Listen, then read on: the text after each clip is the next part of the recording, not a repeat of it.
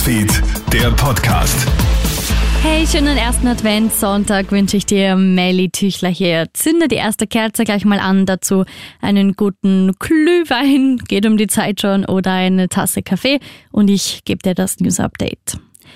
Die neue Omikron-Variante des Coronavirus sorgt weltweit für Aufregung. Die bis jetzt festgestellten Fälle in Südafrika seien nicht schwerwiegend.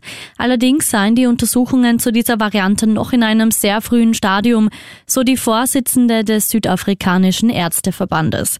Die Mutation ist ja auch in Europa schon nachgewiesen worden. Mehrere Verdachtsfälle, darunter auch einer in Tirol im Bezirk Schwarz, werden derzeit überprüft.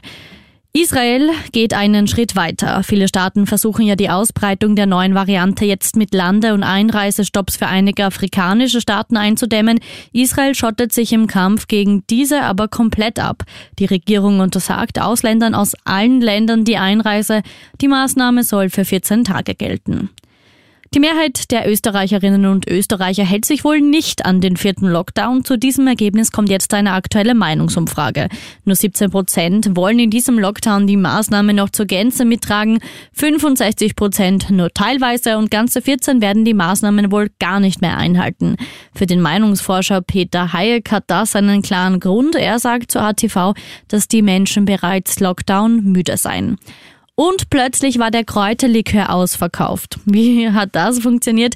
Indem ein Krone-Hitstar von deinem Produkt begeistert ist. Popstar Pink hat mit einem Instagram-Post den Absatz einer kleinen Schnapsbrennerei in Vorpommern in Deutschland ordentlich in die Höhe schnellen lassen.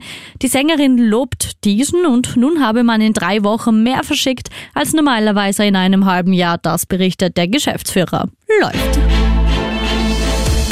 Krone Hits, Newsfeed, Podcast.